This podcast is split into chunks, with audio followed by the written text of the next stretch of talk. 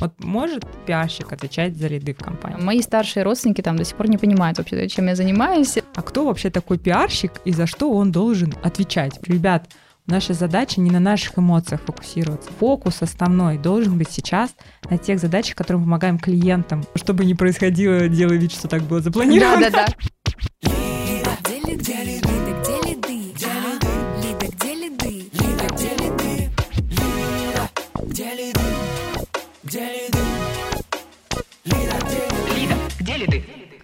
Всем привет! Это подкаст «Лида, где лиды» и с вами Марина Шахова, сооснователь и партнер, а также директор по маркетингу диджитал-агентства Media Nation. И Media Nation, кстати, спонсор «Лиды, где лиды». Если вы еще не подписаны на наш YouTube-канал, то скорее подписывайтесь. Ставьте лайк этому выпуску, пишите комментарий, что нового и интересного вы узнали. А сегодня в гостях у нас Сима Мусатова, основательница коммуникационного агентства LUMO, а также кандидат психологических наук и доцент кафедры рекламы и связи с общественностью Государственного университета управления. Все верно говорю? Марина, спасибо, все верно, привет.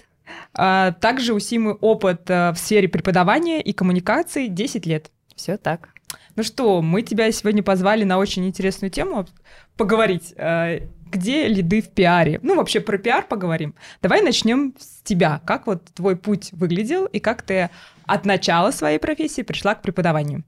На самом деле профессия моя началась как раз с профильного образования. Я специалист по связям с общественностью, и получилось так, что после основного получения специалитета я пошла учиться в аспирантуру и, собственно, начала преподавать уже будучи аспирантом. Поэтому параллель э, моей профессиональной, как бы, моего профессионального становления и преподавания, в принципе, шли один к одному. Поэтому можно сказать, что э, я чуть позднее пришла именно реализовываться в сферу. И проработав некоторое время, я уже так осознанно начала вести э, свои курсы, потому что у меня авторские дисциплины в университете, и я являюсь практикующим преподавателем, который передает свои знания и опыт молодому поколению. Угу. А когда появилось агентство? Ну и вообще, когда вот ты закончила, получается, ГУ, и ты ГУ уже закончила, да? Все верно, я закончила угу. ГУ, там же я преподаю. А, в сфере коммуникации работаю 10 лет, и некоторое время я работала как э, свободный консультант. А, был опыт работы в небольшой команде, и э, нашему агентству в этом году исполнилось два года, то есть именно так э, уже сформировавшееся свое агентство два года. Мы будем отвечать в августе. Угу. Ну что, будем вас поздравлять. Спасибо. а, какие вообще функции, с твоей точки зрения, выполняет пиар-специалист? А, по моему опыту, пиар-специалист выполняет а, очень большой набор функций на самом деле, потому что в наших проектах, как правило, набором стандартным пиар-специалисты, который прописан, как правило, там в резюме, да, или в вакансиях, когда кто-то ищется, они не соответствуют реальности, потому что пиар-специалист — это и психолог, и друг, и, э, не знаю, стилист в какой-то мере, и имиджмейкер. В общем, у нас такой функционал, он очень обширный, и в зависимости от клиента, в зависимости от сферы, в которой человек себя реализует, там уже этот набор формируется, ну, везде свой. Слушай, ты знаешь, вот я тут могу, наверное, ну, не согласиться, потому что мне вот точно не близко, когда пиар-специалист, он и психолог, психолог, и друг, да, в компании, и такая, не знаю, подушечка для разряжения напряжения, потому что, мне кажется, у пиара как раз есть очень четкая сфера ответственности, и если пиарщик часть своей а, ну, профессиональной, часть своего профессионального времени тратит вот на эти функции, он, получается, меньше времени тратит непосредственно на то, что он должен в компании. Э, делать. И у меня, знаешь, такой, я резидент бизнес-клуба Атланты, и это очень частый вопрос. То есть ко мне очень часто приходят и говорят, а кто вообще такой пиарщик и за что он должен отвечать? Вот как вот опиши его сферу ответственности? Вот типа он должен отвечать за продажи или не должен?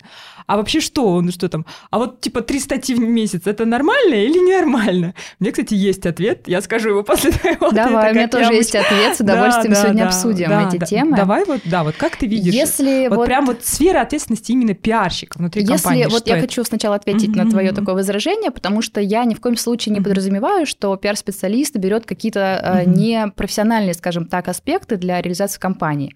А, когда я говорю о психологе или там о mm-hmm. друге, скажем так, здесь идет речь о поддержке, потому что, например, в нашем агентстве есть очень много проектов, которые связаны с развитием личного бренда.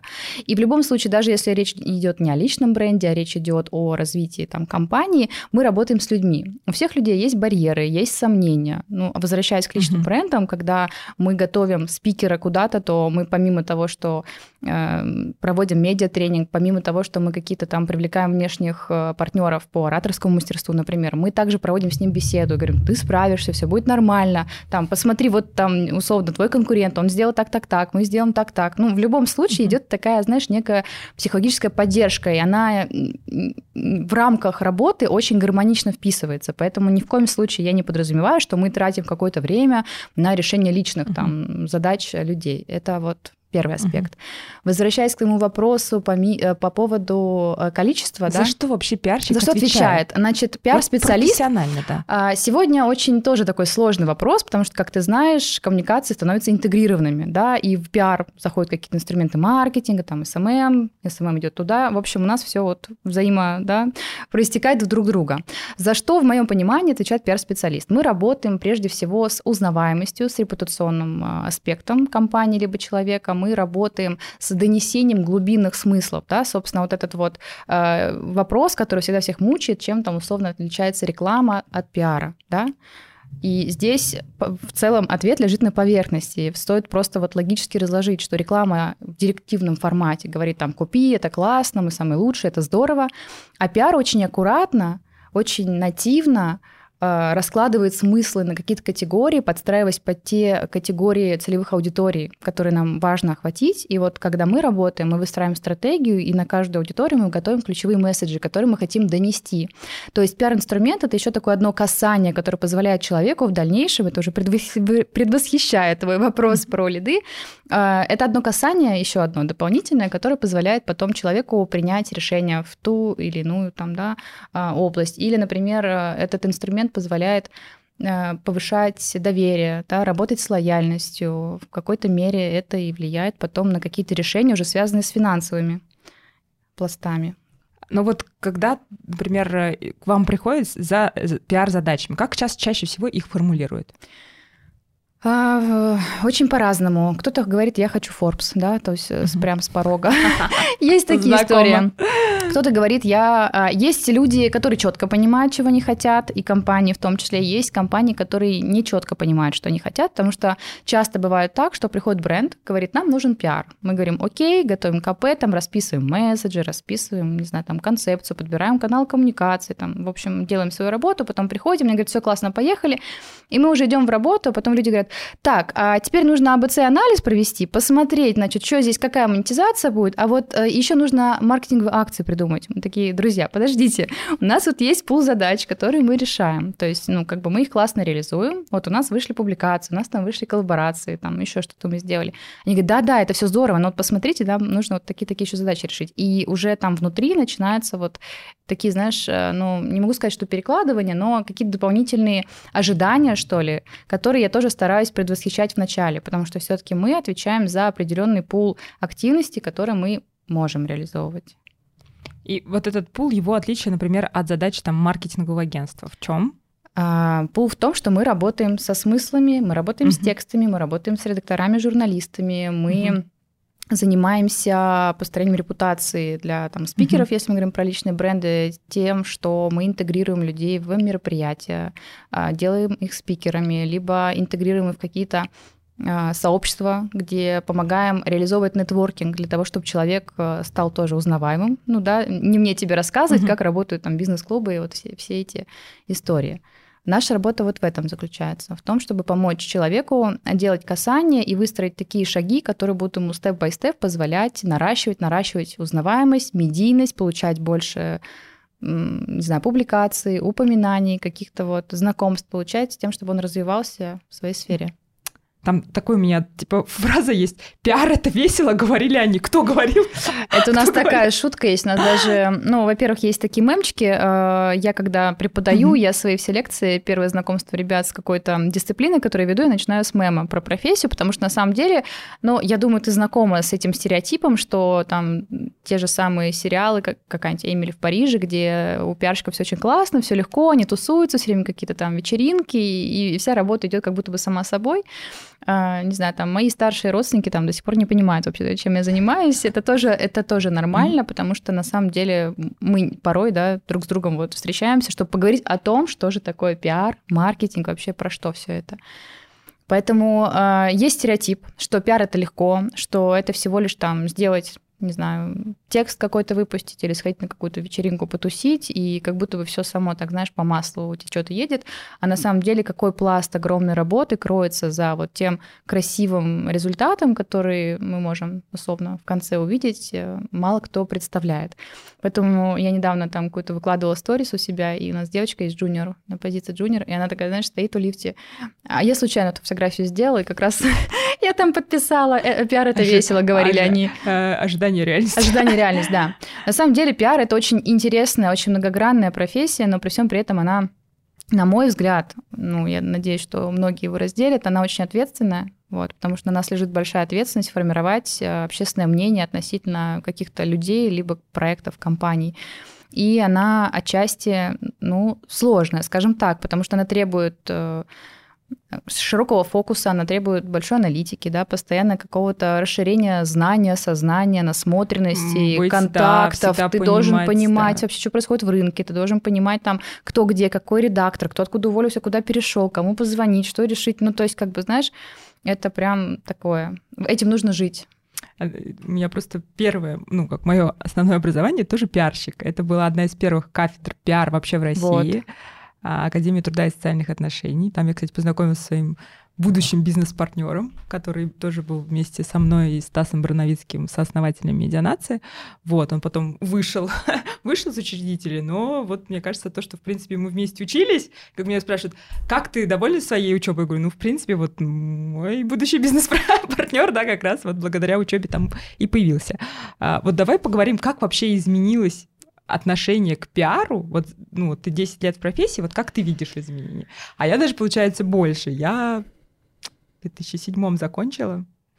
Ой, даже страшно. Ой, ну ладно, на чуть-чуть, на, чуть, на чуть-чуть побольше, не намного. 15, 15 лет. А, так, ну, изменилось отношение в рынке да, или отношение к пиарщикам. Вот как их раньше воспринимали, как сейчас воспринимают? Как ты это видишь? Я вижу сначала так, что мой факультет тоже был одним из первых, uh-huh. в, наверное, не знаю, в Москве или в России, Государственном университете управления, когда я поступала, кафедра только открылась, uh-huh. был жуткий ажиотаж.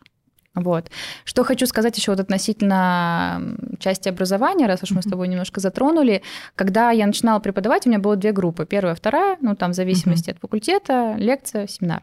Сегодня у меня параллельно семь групп в одном потоке. То есть каждым годом количество людей, которые хочет поступить на, специаль... на специальность пиар и маркетинг, она увеличивается, не знаю, с какой прогрессией. Вот. Э, Все-таки пиарщики, они мы гуманитарии. Да. Модными. да, то есть мы модные. Я хочу сказать, что в целом я вижу, что профессия стала э, понятнее, да, в целом, глобально не локально. Я вижу, что есть востребованность, несмотря на то, что все кризисы, которые там последние мы пережили, есть такая тенденция, что вот маркетинг и пиар – это первые отделы, которые условно идут под сокращение да, бюджета, когда есть какая-то такая кризисная история. Но при всем при этом шторм проходит, быстро достаточно, да, люди начинают адаптироваться, и первое, что людям требуется, это придавать э, огласке да, какие-то свои действия, свои изменения, товары, услуги, новости, что угодно. И я вижу сегодня, как рынок э, несколько скажем так, эм, голод есть определенный кадровый, потому что многие там кто-то уехал, кто-то поменял специализацию из-за того, что, понимаешь, вот такие бывают качели, но при всем при этом я вижу, насколько это сегодня востребовано, потому что у нас есть там куча разных профессиональных чатиков, там бесконечно ищут менеджеров, бесконечно ищут каких-то, не знаю, ну, на разные должности пиарщиков. Э, очень много запросов у нас идет в агентство, тоже на пиар. И эм, развиваются какие-то дополнительные, там, не знаю, курсы образования. У людей есть э, интерес. Сегодня еще есть такая тенденция, что инфобизнесмены решили тоже заниматься пиаром и выходить да, на новый пласт. То есть э, есть востребованность, есть э, потенциал и есть э, необходимость в этом. И если, например, 10 лет назад, мне кажется, было сложно достаточно найти пиар-специалиста, но я только выходила в рынок, я помню, что там людей передавали вот очень аккуратно из рук в руки контакты, а кто вам сделал так, а вот, вот, вот этот вот, отдайте, пожалуйста. То сегодня, в принципе, и на рынке есть много компаний, которые, да, оказывают определенные услуги.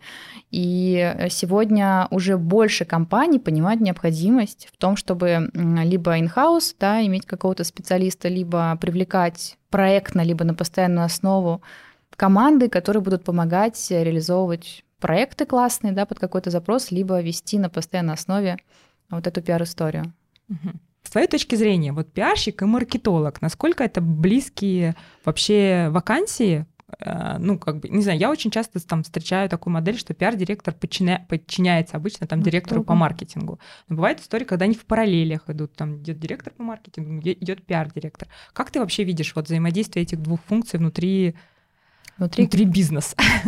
Ну, э, там, где работали мы, я, во-первых, хочу отметить, что это не взаимозаменяемые позиции. Это, не очень, это очень важно. Это параллельные, Это да. параллельные. Ну, просто, знаешь, некоторые говорят, сейчас мы берем маркетинг, а оставим пиар. Или там берем пиар, оставим маркетинг. То есть это, это позиции не взаимозаменяемые, они параллельные. Одна усиливает другую в общем условном а включает деле. ли? Включает ли маркетинг пиар? Здесь вот очень, понимаешь, ту угу. что-нибудь, потому угу. что вот мы работали, мы всегда приходим, ком, наша команда приходит какой-то проект с тем, угу. чтобы да, реализовать какие-то функции. И если говорить о, о больших компаниях, то мы были в параллели с отделом по маркетингу, но при всем при этом, вот как я уже сказала, мы э, где-то даже нам приходилось выполнять какие-то функции маркетинга.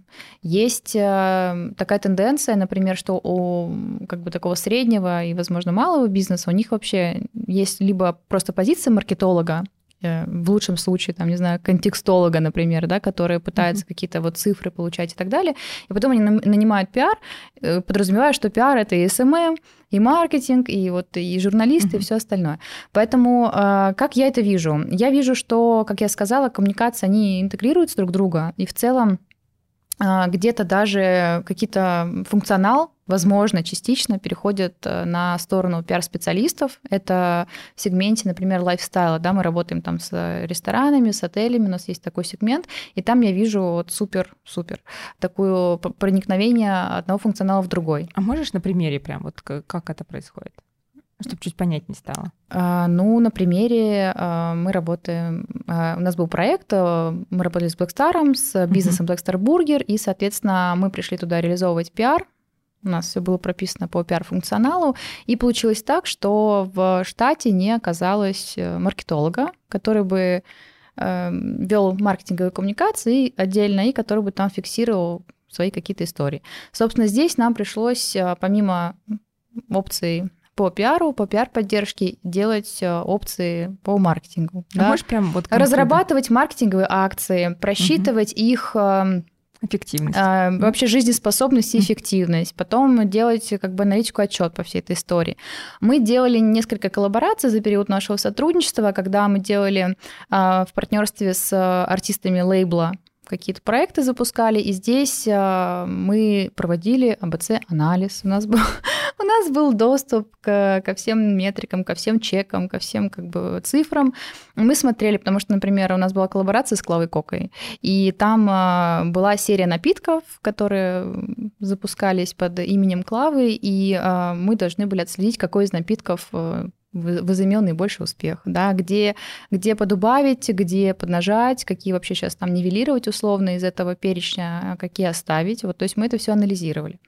А, нам было очень сложно, я тебе скажу честно, потому что у нас опыта раньше работы вот с такими цифрами, угу. глубокого анализа именно с удовольствием, с удовольствием глубокого анализа вот а, по продажам, да, по каким-то цифрам, по чекам, как бы я в целом понимаю, как это работает, потому что я много лет работаю с ресторанами, но вот так, чтобы я, это была моя зона ответственности, я должна была бы отчитываться о том, сколько у нас продаж, вот у нас там вышли-вышли такие поддержки, мы там вот это сделали, вот это, и вот по итогам недели, а у нас еще была федеральная федеральная э, программа, федеральная акция, и 60 ресторанов по всей России, представляешь? И нужно было, в общем, аналитику собрать. Нет, я хорошо представляю, но то, что ты говоришь, это, мне кажется, классический маркетинг. конечно... Это классический маркетинг, да. но бывает такое, что, знаешь, либо не позволяет, э, не знаю, бюджет. Я, uh-huh. я не хочу там браться за конкретно uh-huh. данную ситуацию, там причина, почему так было устроено. Есть модели бизнеса, которые вот работают в таком ключе. И, собственно, они так и едут уже много лет, и в целом это жизнеспособно, поэтому, собственно, люди продолжают в таком ключе работать. Поэтому бывают моменты, когда пиарщики наберут, берут на себя функции маркетологов. Бывает такое, что на маркетологов навешивают историю, там типа да. позвони там журналисту, а давай сделаем материал. И маркетолог, в принципе, ничего сложного условно нет, да, там набор функций он понятен. Найти контакт, позвонить, там договориться, но предметно, да, какие-то, знаешь, детали, подход, вот формат работы с текстом. Ну, ты знаешь, как вот я бы, наверное, просто такую, ну, наверное, сильную, скажем так, сильную разницу вижу в том, что чаще всего маркетолог — это человек про цифры.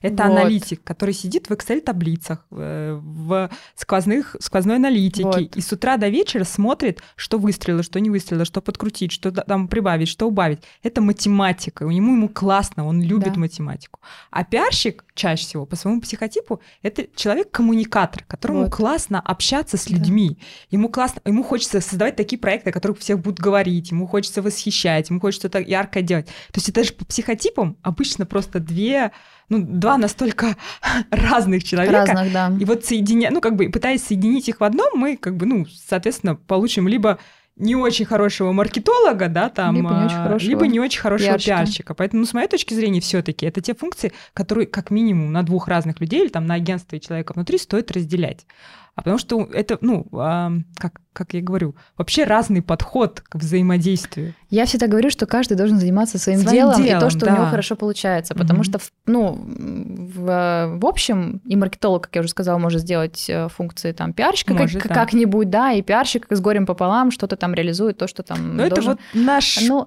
лайфхак для наших слушателей. Обязательно разделяйте. разводите. Да. Ну, и у каждого должны быть четкие метрики, да, там, что, как вы поймете, что он справляется справляется со своей сферой ответственности. И у маркетолога четкие метрики, и у пиарщика. Как э, вы будете оценивать их работу. И это может быть там и внутри, это может быть и аутсорс, да, но все-таки это, ну, в идеале это функции, которые не на одном человеке соединяются. Ну, иначе, да, мы как получим вот такую вот историю, что чуть-чуть будет один в чем-то хороший, ну, вторая будет функция так. А другая как получится. А другая как получится. А можно ли вообще с твоей точки зрения заменить пиар рекламой? Например, таргетированный? Или тем же СММ? Эм эм? Я думаю, что нет, потому что я уже вначале говорила, что это совершенно разные аспекты.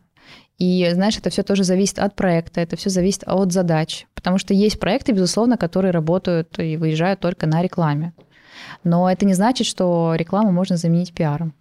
Соответственно, если мы с тобой сейчас предметно разберем какие-то примеры, то мы поймем, что мы можем а, продвигать какой-то товар с помощью контекстной рекламы, но при этом люди не будут понимать, а в чем философия бренда, а кто стоит за этим брендом, да, если у нас есть какие-то персоны, с которыми мы можем работать, а что бренд вообще хотел сказать, какие у него ценности, про что они. То есть сегодня же очень важно, я не знаю, вот как маркетологи смотрят на этот аспект, mm-hmm. у меня есть убеждение, что сегодня очень важно, помимо УТП, да, торгового уникального предложения, который как бы каждая компания старается формировать, очень важно УИП, да, эмоциональность, уникальное эмоциональное предложение, которое компания, команда, там, не знаю, любой другой бизнес предлагает, ну, я сейчас говорю про B2C сегмент, безусловно, я не представляю, что в бизнесе B2B какие-то эмоции там друг другу транслировали, но так или иначе есть э, ценности, да, ценностные ориентиры, которые должны сегодня мэчиться, чтобы а, стать э, привлекательным для аудитории, мы должны смычиться с ценностными ориентирами этого человека. И транслировать такие ориентиры через, э, через рекламу, на мой взгляд, невозможно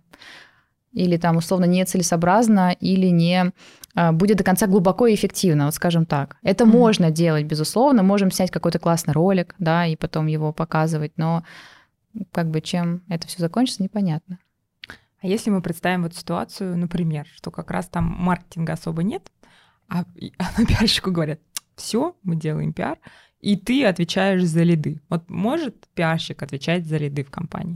Вот я ехала сегодня к тебе на встречу, и у меня есть новый запрос. Как раз я разговаривала с девушкой, и она говорит, вот, у нас там выручка настолько-то поднялась, и мы сейчас вот ищем новую команду, и мы хотим, чтобы выручка поднялась еще вот на миллион. Я говорю, так, я говорю, и вы хотите, чтобы мы как-то это зафиксировали, или там моя команда. А причем ищут они пиар-команду, они не ищут, э, там, не знаю, контекстную рекламу, SEO, они не ищут таргетологов, маркетологов, они хотят пиар. И SMM. Но при всем при этом они говорят, вот у нас должна быть выручка. И я вот э, прям по дороге к тебе говорю, очень классный проект, я правда туда съездила, mm-hmm. потрясающе. Я говорю, ну я по цифрами никогда не подписываюсь. Я убеждена, что пиар является эффективным инструментом на пути как раз вот этого а, построения дорожки да, к человеку, к твоему конечному потребителю. Но при всем при этом а, я убеждена, что пиар не является тем инструментом, который именно генерирует лиды. У меня есть много примеров а, в моей работе, когда та или иная публикация или участие там, человека в том или ином мероприятии послужило тому, что Поток лидов увеличился. Ты знаешь, как не поток лидов? Вот из последних кейсов у нас там есть а, консультант, к сожалению, там не могу разглашать, индей у нас подписан. Это консультант, который работает с топами, с топами организации. Вот. И он а, очень долго вел переговоры с а, большой корпорацией о том, чтобы вот начать сотрудничество. И что удивительно, я никогда об этом не задумывалась, но, в общем, люди, с которыми он взаимодействует, топы корпорации, оказывается, эти люди пользуются инструментом Google Alert и подписываются на имя этого человека, чтобы получать, конечно, этот сервис сейчас не очень, mm-hmm. по-моему, работает э, хорошо, да, после э, всего, но так или иначе он э, какие-то присылает э, заявочки. Что это за сервис? Ты знаешь, не знаешь? Расскажу mm-hmm. коротко. Э, это функция в Google, где мы можем э, выбрать либо интересную тему, либо интересные фамилии людей, которые, за которыми мы следим, с тем, чтобы получать самые последние публикации, новости, которые выходят себе на почту с упоминанием сферы либо человека. И, собственно, эти люди э, мониторят упоминания нашего консультанта вот в появлении различных публикаций. И у нас вышло с ним материал на одном ресурсе, и а, нам через некоторое время позвонил менеджер, она говорит, девочки, вы не поверите, мы подписали контракт вот с той корпорацией, которой как бы мы так долго вам рассказывали. Мы говорим, ой, как здорово, поздравляем, ну, есть ли какой-то вот, что послужило там, может быть, поделитесь. Они говорят, вы не поверите, вот он прочитал последнюю публикацию, интервью нашего спикера, и, в общем, это послужило, знаешь, последней каплей с тем, чтобы пойти в это сотрудничество. То есть он такой, все, э, ну, условно, этот э, ресурс работает с этим спикером, а, опубликовали материал, лояльность, mm-hmm. доверие, короче, пошли в работу. Есть пример, когда мы работали с спортсменкой с нашей, с российской художественной гимнасткой, и а, здесь мы генерировали ее появление на различных светских событиях. Да, мы искали инфоповоды, вот она ходила там на премии, а, мы делали светские хроники, публикации, интервью, и поработав над ее вот э, таким присутствием в медиа, мы пошли потом, э, это тоже была, кстати говоря, наша опция, мы пошли искать по рынку какие-то рекламные контракты. Вот. И хочу сказать, что вот, э, вот этот медиапул, который мы смогли подсобрать за непродолжительное количество времени, помог нам получить большой контракт от международного бренда, который, к сожалению, сейчас ушел из России. Юникло, вот, mm-hmm. но она отработала, то есть мы успели, то есть э, и здесь пришел рекламный контракт на ее как бы медиа присутствие. И таких э, в целом примеров э, несколько, много разных, когда э, сторонние люди читают интервью наших спикеров, с которыми мы работаем, потом приходят к ним самостоятельно напрямую. И, собственно, я, ну, это же можно назвать лидогенерацией, но она не такая активная, как, например, не такой трафик, как условно через инструменты. Знаешь, мне кажется, вот э, я бы тут э, просто разделяла. То есть, мне кажется, тут очень важно понимать, что финальным KPI является не лидогенерация, а, например, присутствие в медиапространстве. У нас, безусловно, да, да, есть да. там... Или вот, типа, узнаваемость, например, не знаю, этого спортсмена каким-то образом, да, да вот насколько он там стал узнаваемым среди целевой аудитории. А, и дальше это может повлиять на, ну, как бы, на какие-то контракты, а может не повлиять, но тут, тут за следующий шаг там повлияет это на контракт или нет, уже, по сути, как бы, мне кажется, пиар ответственность не несет. Вот это, наверное, директор по маркетингу Об как раз может рассчитать вопрос, в принципе, да. есть ли вообще э, условность, э, ну, можем ли мы говорить о, о гарантиях, в принципе, вот, mm-hmm. а, мы, я, я не могу дать гарантию, но mm-hmm. я всегда стараюсь сделать результат на максимум, потому что я понимаю, что как бы для нас это классно получить mm-hmm. вот, ну, потому что, знаешь, пиар это тогда такой фу, воздух, так говорят, что такое пиар, это какой-то воздух. Я не... вообще не согласна, что это воздух. Ну, есть да, такое да. тоже убеждение, и оно меня всегда немножко тоже так задевает, потому что мы, правда, много работаем, mm-hmm. и этот результат, он, знаешь, там публикация вышла, и как бы, ну, и дальше, да, идешь. И поэтому mm-hmm. всегда хочется иметь что-то такое материальное, ощутимое, что получаешь и ты, и клиент, в виде да. клиента, который mm радуется, и клиент, тем более, который получает там условно, не знаю, контракт мечты или там приглашение куда-то. Это дорого стоит. Ну вот, да, мне кажется, как раз и, э, и, и начала про это говорить, что может, э, ну как бы человек, который может рассчитать, э, что вот, например, нам нужно присутствовать в медиапространстве для того-то, это может быть не пиарщик, например, там директор по развитию, коммерческий директор, директор по маркетингу, который понимает очень четко, как функционирует бизнес да. и что бизнесу надо сделать, чтобы ну, получить свои бизнес-результаты, да, там. И, соответственно, он, например, понимая, что вот, э, не знаю, там, у нас есть большая выставка, да, там, где будут все наши ключевые клиенты, и мы должны на этой выставке обязательно присутствовать, да, и так мы должны присутствовать, чтобы, не знаю, там, 30% после этой выставки сказали, классный самый стенд был вот у этой компании, и нам это там даст рост узнаваемости по отрасли, и, соответственно, потом нам будет проще нашим там менеджерам продажи проще будет заходить и продавать. Вот мне кажется, эту ну, функцию вот как бы кто-то внутри компании должен нести, может даже сам генеральный директор, но именно пиар, например, отвечает за какие-то вот такие уже прям пришел с конкретной задачей. Или У меня к тебе, ивент. между прочим, будет встречный вопрос mm-hmm. на твой вопрос, говоря о том, что можно ли там условно рекламу заменить пиаром или пиар-рекламой. Вот как бы ты ответила, можно ли вот ты, пожалуйста, мне ответь. Есть конкретная задача, вот это из последних кейсов, я сейчас, кстати, очень mm-hmm. вовремя вспомнила, и очень интересно твое мнение. А, к нам пришел человек, он является генеральным а, сейчас директором одного большой инвестиционной компании. И он пришел, запрос следующий. Он а, ушел из одной большой инвестиционной компании управлять в другую. Mm-hmm. И все медиапространство а, заполнено тем, что там Петр Иванов, условно, компания такая-то. То есть за ним идет шлейф той старой компании, хотя uh-huh. он уже работает в этой. И во всем, как бы во всей тусовке, в бизнес, во всех сообществах все его знают, как Петр Иванов, там компания такая-то. И у него сейчас большая глобальная стоит задача с тем, чтобы поменять вот эту вот связку, с тем, чтобы заполнить э, медиапространство как, как раз присутствием его уже в новой роли. И можно ли вот такой вопрос решить? Мне кажется, это классический вопрос, который решается пиаром. Вот. Есть поним... кучу бизнесов, к примеру, я не знаю, ты производишь красивые платья. Да. У тебя очень понятная там целевая аудитория. Девушки 25-35 э, с доходом выше среднего, например, какие-то там а, ну, руководящие позиции, да, там. И они будут выбирать платье не, ну, там, чаще всего не по ценности бренда или еще что-то. Они будут выбирать, чтобы им красиво, красиво, стильно. согласна. Кто-то из вот, их блогеров знаешь, носил... здесь еще один очень классный момент, интересный, мне кажется, с обеих сторон нам с тобой сейчас обсудить, когда есть э, условно опции, ну вот в том mm-hmm. примере, который ты в том кейсе, который ты озвучил, очень классно работает инфлюенс-маркетинг, либо там да, работа да, с блогерами. Да. Но опять же, вот чья это компетенция, чья это зона ответственности? Маркетолог. Вот, а зачастую, зачастую вот эта работа с инфлюенсерами, она ложится на пиарщиков. И вот у меня куча агентств, у которых есть целое направление инфлюенс-маркетинга, представляешь? Mm-hmm. Или там, не знаю, мы также много работали с э, коммуникационными, коммуникационными агентствами, которые тоже занимаются именно инфлюенсом. И, как правило, это идет в комплексе с чем-то, потому что просто там инфлюенсеров особо ну, в зависимости от бренда, да, но как бы это всегда миксует с каким-то другим инструментом, чтобы это классно работало. Не, ну я, я тебе как пример говорю, что тут, скорее всего, может бренд там дорасти уже, ну, к примеру, до уровня 12 stories, когда уже пиар точно ну, необходим да. и так далее. Но если это какой-то молодой локальный бренд, у которого есть прям локальная задача, мне нужны продажи здесь сейчас в таком-то объеме, дальше маркетолог садится и просто выбирает пул каналов, да. которые там соответственно, с бизнес-моделью будет помещаться в ту цену, которую он готов э, платить за один контакт и за одну продажу, рассчитывает это и реализует. И тут, ну, правда, можно какое-то достаточно долгое время идти без пиара. Ну, к примеру, да, там, пока ты, например, не дорастешь до того уровня компании, когда тебе уже пиар будет критически необходим. Ну, Я, кстати, верю, что любая крупная компания там, ну, в действительности, ну, если ты крупная компания, тебе пиар уже в действительности, правда, необходим. Потому что это там могут быть и атаки с черным ну, да, конкурентов, да, и тебе обязательно угу. уже там GR надо заниматься и так далее. То есть реально, ну, как бы даже вот этот одеж...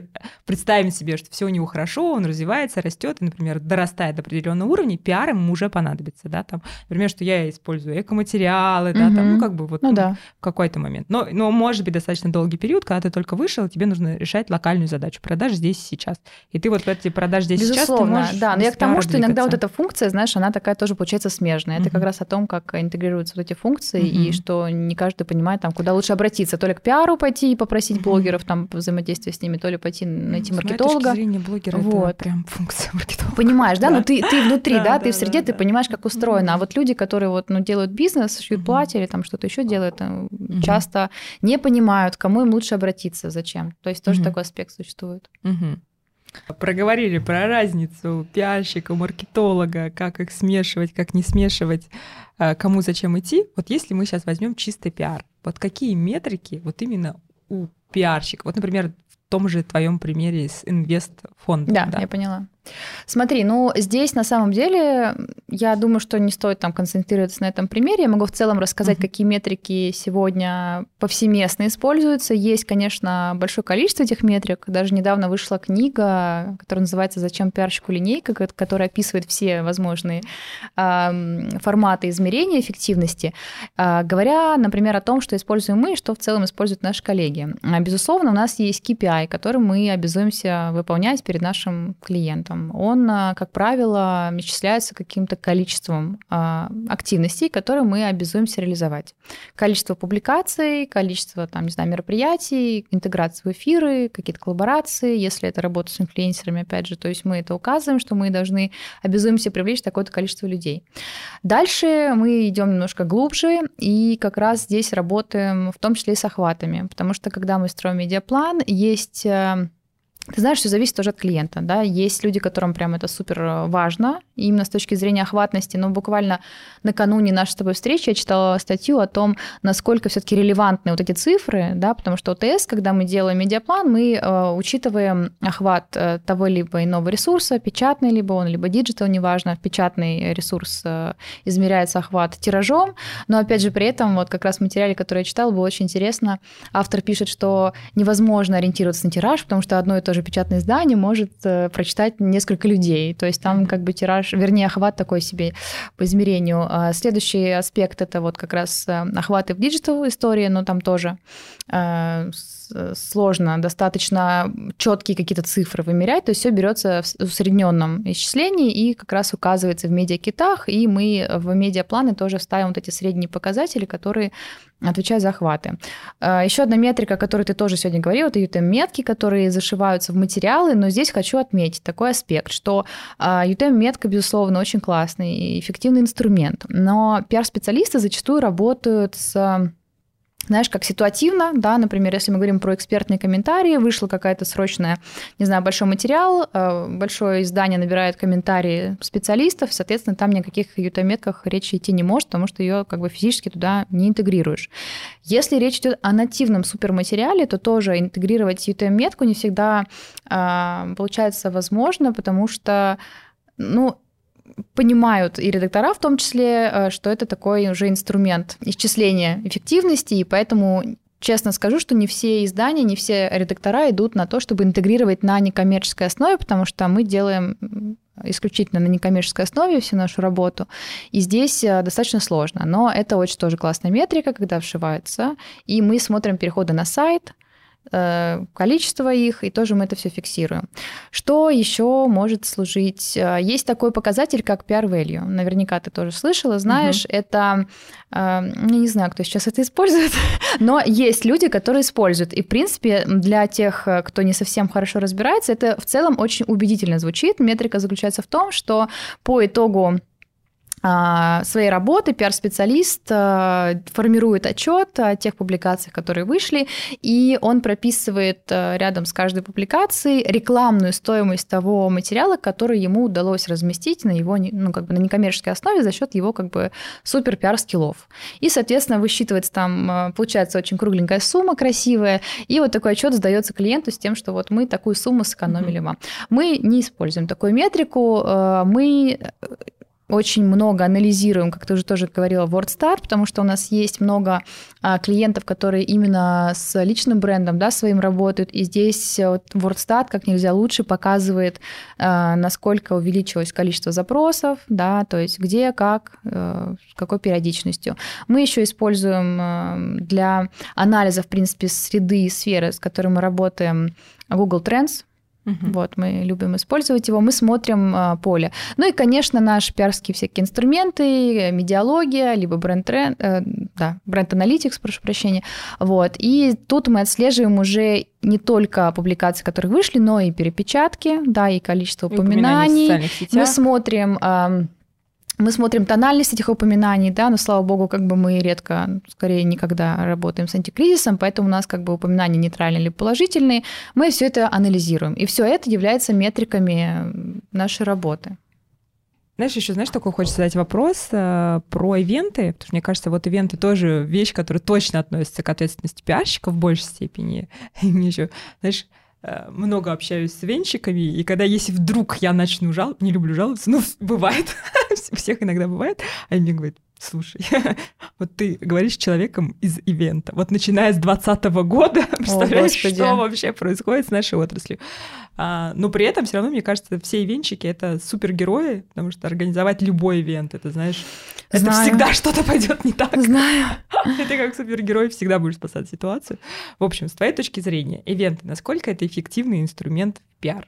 Хочу сказать, что это очень эффективный инструмент, и я даже читаю курс в университете, который называется «Продюсирование пиар-мероприятий», где я рассказываю о том вообще, как мероприятия встраиваются в работу пиар, как бы специалистов, какой какой эффект они имеют, какие вообще там привилегии, фишки и вообще вот все про эту сферу, потому что я очень люблю мероприятия, но уже э, в силу своего опыта я не очень люблю их делать, потому что я всегда знаю, чем это заканчивается, да, но все хорошо обычно заканчивается. Это очень энергозатратно. У нас есть экспертиза и в организации мероприятий, ну и в целом мы работаем с брендами, командами, там, спикерами по интеграции, либо там по по каким-то коллаборациям. А, мероприятие это классно, да, особенно сегодня мы все устали как бы от онлайна. Мои э, кейсы, мои клиенты с удовольствием встраиваются в офлайн всякие тусовки, с удовольствием туда ходят. Это всегда э, таргетированная аудитория, да, потому что мы идем в узкоспециализированные ивенты, где собирается именно там условно та аудитория, которая нам нужна. Или если мы сами делаем ивент, мы тоже тут имеем такую воронку которая позволяет нам собрать именно тех людей по те задачи, которые нам нужны.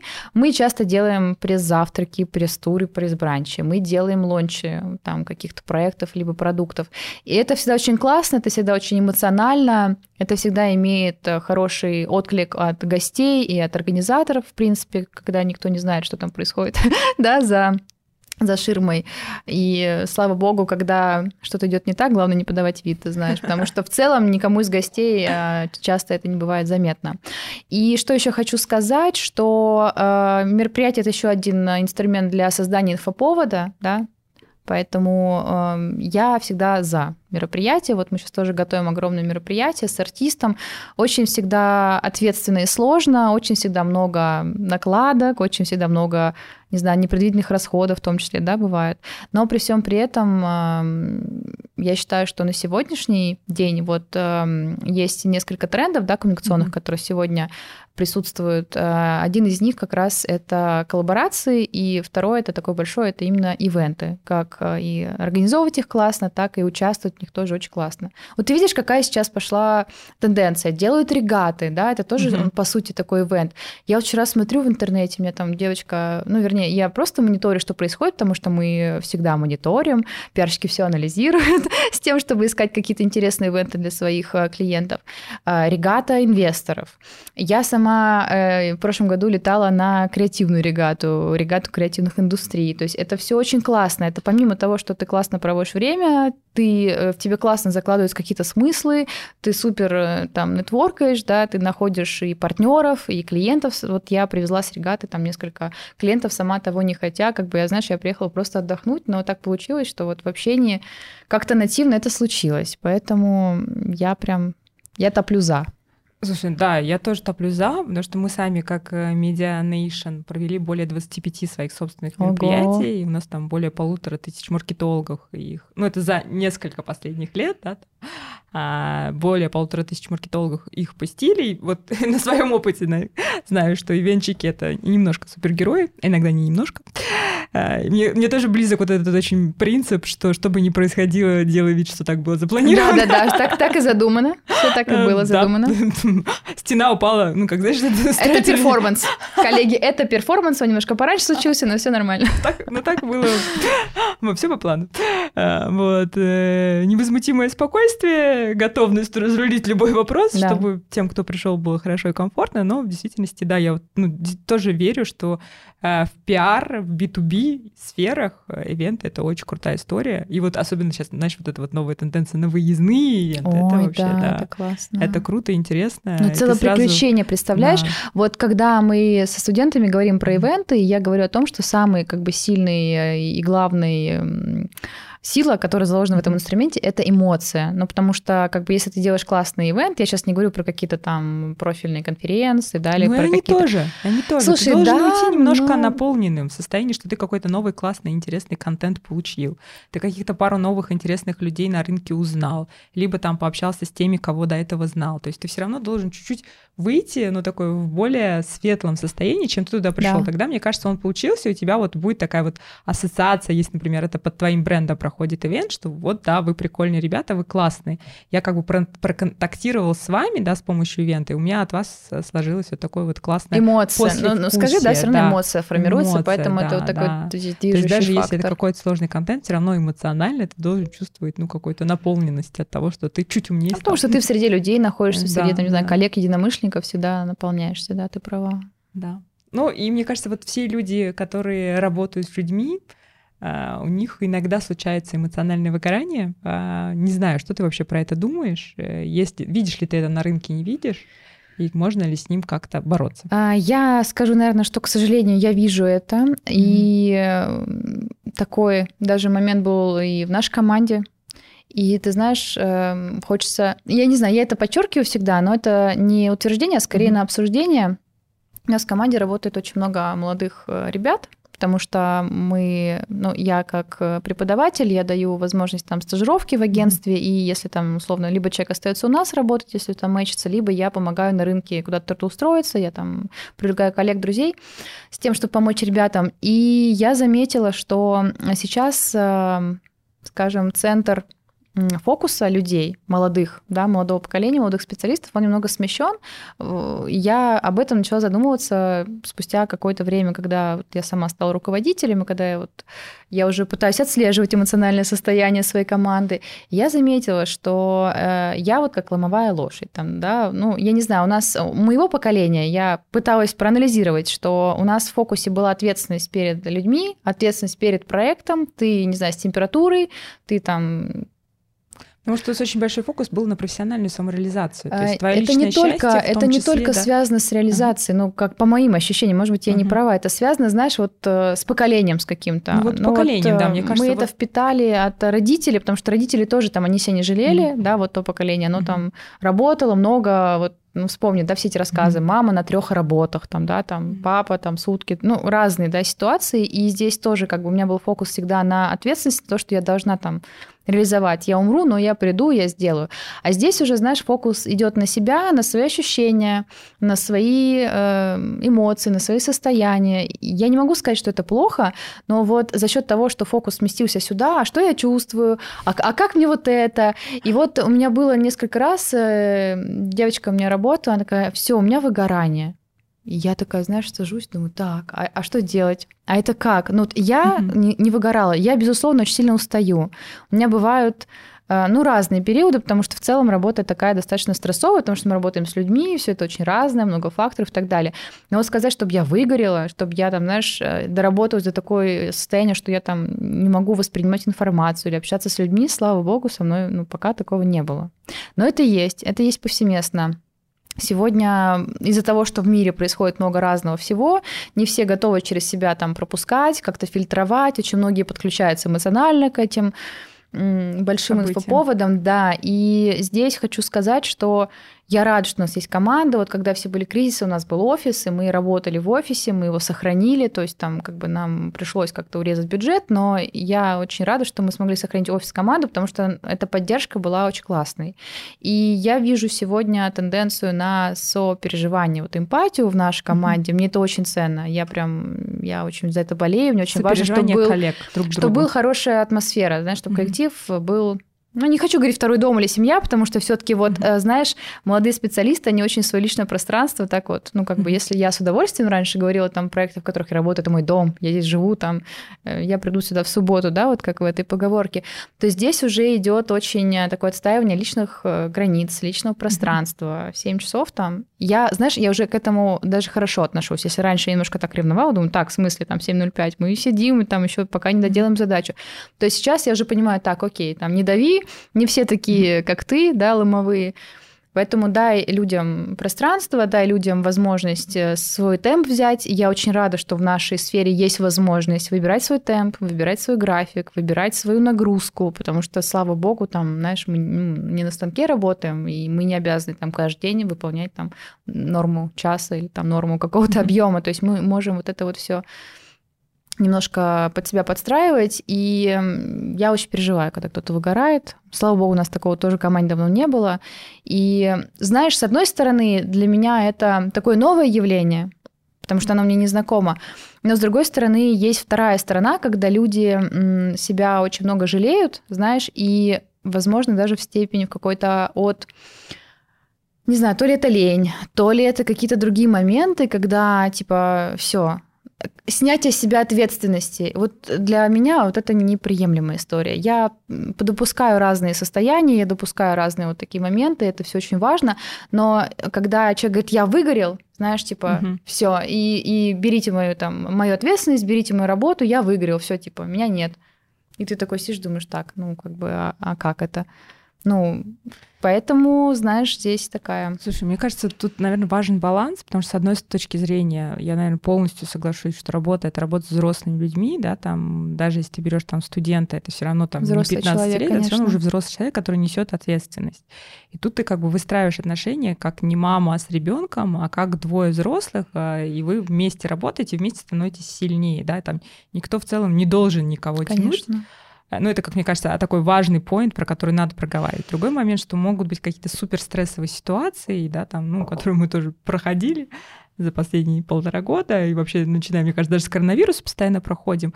И тут, э, ну, когда ты приходишь в компанию единомышленников, да, которые там, может быть, чуть больше сейчас заряжены, чем ты, и можешь там тоже присоединиться к этому заряду, это тоже дает, наверное, какую-то некую опору. Что ты знаешь, что ну, там да. бушует шторм, Здесь я пришел и да, да, тут, тут у меня гавань, но не чтобы меня успокаивали. У меня вот эта вот, наверное, позиция, чтобы меня успокаивали, она не очень близка. Да, там в моменте, ты, наверное, один раз можешь там сказать, да, там, не знаю, уйти пораньше, сходи там, если тебе там, ну, сложно. Но в действительности я скорее про то, что тут у тебя место, где ты можешь сосредоточиться на задачах, на каких-то реально тех в которых ты видишь смысл. То есть ты видишь смысл в том, что ты делаешь, и этот смысл дает тебе силы потом, да, там ну, да. в этом бушующем море спокойно тоже двигаться. Потому что, ну, у нас, кстати, был недавно тренинг по продажам, и там был такой вопрос, зачем ты приходишь на работу, и удивительно, ну, большинство, кто там был, они сказали, я вижу смысл в том, что я делаю. То есть я Здорово. в действительности это верю, классно. то, что я делаю, это полезно, это нужно рынку, это нужно моим клиентам, у моих клиентов появляются клиенты. То есть у меня в этом есть смысл. Смысл, что я, ну, что-то, да, говорят, может быть, это звучит как бы немножко так вот, ну, слишком идеалистически, но я-то так чувствую, если ты это так чувствуешь, для тебя так это и есть. Ну, то есть если ты чувствуешь, что ты делаешь своей работой чуть-чуть лучше мир вокруг себя, да, это тебе позволяет потом в этом бушующем мире, ну, более уверенно себя чувствовать, да, там, ну, там, и фокусироваться. Я помню, когда там, ну, как бы происходили какие-то сложные моменты, мы делали созвоны со своей командой, я говорю, ребят, Наша задача не на наших эмоциях фокусироваться, да, там это понятно, их надо прожить, прочувствовать, но фокус основной должен быть сейчас на тех задачах, которые мы помогаем клиентам, потому что если мы сейчас им не поможем выстоять, они там упадут, да, там, ну и как бы все мы держится их потеряем, на нас, да. все держится на нас. Ну, когда ты перформанс, ты иногда чувствуешь, что все на тебе держится. Вот, поэтому, ну как бы, ну тем не менее, ты чувствуешь свою личную ответственность, ты когда хорошо с ней справляешься, ты правда чувствуешь, что ты чуть-чуть лучше делаешь этот мир, ну как бы через Это важно, работу. безусловно, да. Да, поэтому мне кажется, в этом тоже есть даже способ не эмоционально выгорать, а способ с этим эмоциональным выгоранием в этом бушующем мире бороться. Нам всем нужно научиться эмоционально балансировать, балансировать да, и отслеживать да. все-таки свое состояние и брать паузу, когда mm. нужно, но при этом, знаешь, не скидывая с себя ответственность, ответственность да. потому что мы работаем в нескончаемой такой потоке всего, да, то есть это не тот процесс, который типа подождет. Этот процесс всегда идет, и ты должен тоже за это нести ответственность, что если ты выходишь из этого процесса, то ты должен как минимум позаботиться о том, как он будет без тебя какое-то время там существовать дальше. Ну, мне кажется, тоже, знаешь, такое, наверное, может быть ответственность э, руководителя, если у тебя особенно молодые специалисты, и они еще не очень умеют распределять свои силы, ну, вовремя им говорить, слушай, возьми два дня day off, я чувствую, ты уже немножко, да, там, ну, ушел. Да, у меня сейчас девочка уехала в отпуск, состояние. она мне пишет, пишет, я говорю, Настя, да, говорю, пожалуйста. Я говорю, выкли... убери телефон. Да, я говорю, да, я сейчас тебя заблокирую. Надо учиться, особенно когда у людей любимая работа, да. этому надо учиться, надо учиться переключаться, отдыхать и ну, возвращаться там даже к любимой работе в наполненном состоянии. Безусловно, но вот э, если говорить про меня лично, я, знаешь, когда меня спрашивают, как ты отдыхаешь, mm-hmm. я очень много работаю, но я правда люблю то, что я делаю, и я говорю, что это мой образ жизни, то есть я переключаюсь, я могу сменить локацию, сейчас есть какое-то название, уже не помню, новомодное, когда ты меняешь mm-hmm. локацию, но при этом продолжаешь оттуда чуть там порабатывать чуть-чуть, да, но при этом ты наполняешься, отдыхаешь, то есть вот это мой формат. Я не могу, знаешь, вот максимально отключиться от всех mm-hmm. процессов, потому что эти процессы есть моя жизнь. Ну, как бы, mm-hmm. я не знаю, я в этом живу. Оно, оно, меня, оно меня наполняет, оно мне нравится, и оно там, не забирает у меня энергию, и я поэтому, наверное, не выгораю. Да, если любимая... Мне кажется, это и есть секрет. Э, как бороться с выгоранием? Любимая работа. И не будет никакого эмоционального выгорания. Ну и грамотный человек, который рядом говорит иногда, все, иди отдохни. Это правда. Иди чуть-чуть отдохни, и все будет хорошо. Слушай, давай, наверное, в конце какой-нибудь совет. Ты там упоминала книгу, может быть, еще что-то, ну, хочешь чем-то поделиться, книги, не знаю, авторы, кого вот ты искренне рекомендуешь. На, ко, на ком а, я, подписаться, кого а, почитать? Ну, конечно, на меня все подписываются. А, я хочу вот что сказать, что сфера коммуникации, она достаточно гибкая, и она очень многогранная. Поэтому я бы не хотела советовать кого-то конкретного. Нету пока еще не изобретен. Я вот недавно скупила на Озоне все возможные книги по пиару. Вот я сейчас это все читаю, мониторю. Пока нету идеального учебника или там книги, друзья, как только она появится, я обязательно поделюсь. А пока хочу сказать следующее, что поскольку сфера очень многогранна, а, я рекомендую рекомендую э, читать интересные и в том формате, который вам подходит, материалы про социальную психологию, да, потому что сфера коммуникации — это про людей, это про процессы, которые происходят как раз в момент восприятия, там какие-то установки, все то, с чем мы живем, и все то, через что мы воспринимаем мир. Это очень помогает с тем, чтобы понять, как все устроено.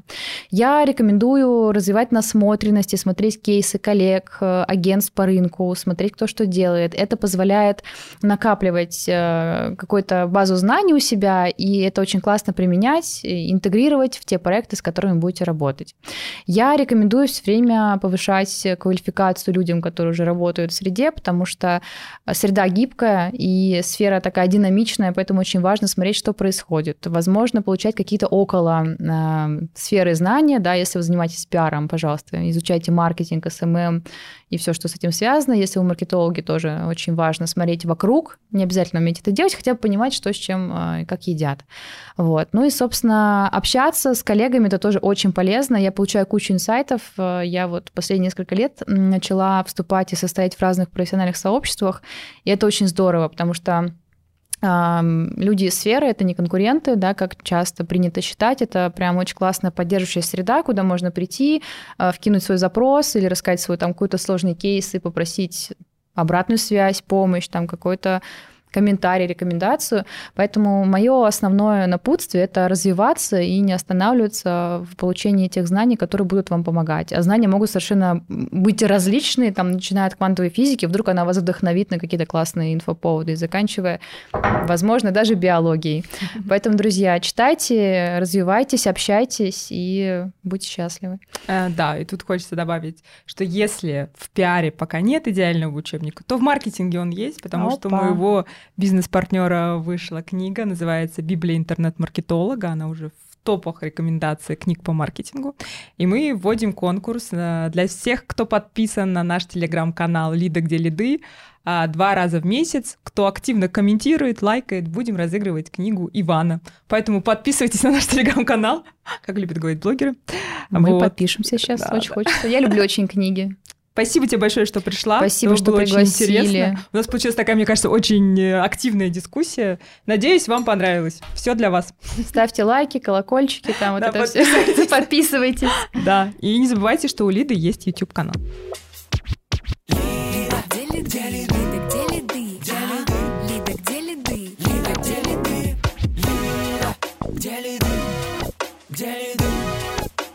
Лида, где ли ты?